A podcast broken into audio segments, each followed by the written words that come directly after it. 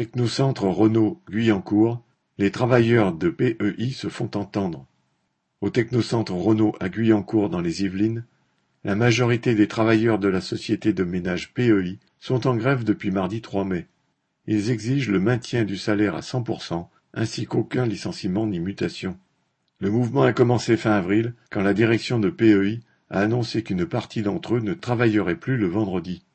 Cette annonce correspondait à la décision de la direction du donneur d'ordre, Renault, de fermer jusqu'à nouvel ordre certains bâtiments tertiaires du site ce jour-là et donc de baisser la prestation de PEI à 75%. Pour les travailleurs, cette baisse d'activité va se traduire par une perte de salaire de 200 à 300 euros alors qu'ils touchent à peine le SMIC. Ils craignent également des suppressions d'emplois.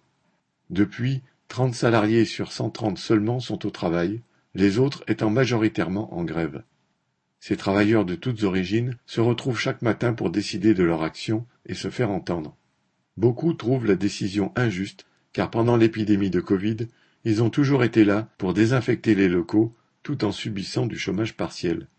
Les 3 et 4 mai, ils ont pu défiler dans le site et distribuer des tracts pour faire connaître leur lutte aux autres salariés. Mais depuis jeudi 5 mai, la direction de Renault leur a interdit d'entrer au technocentre d'abord en leur supprimant l'accès, puis en plaçant des barrières à l'entrée principale du site. Pas découragés, ils ont décidé lundi 9 mai de continuer la grève jusqu'à complète satisfaction de leurs revendications, fêtant cela avec la dégustation d'un mafé pour tous les grévistes, avant-goût d'une victoire espérée. Renault et PEI ont les moyens de payer les salaires de tous à 100%. Correspondant Hello.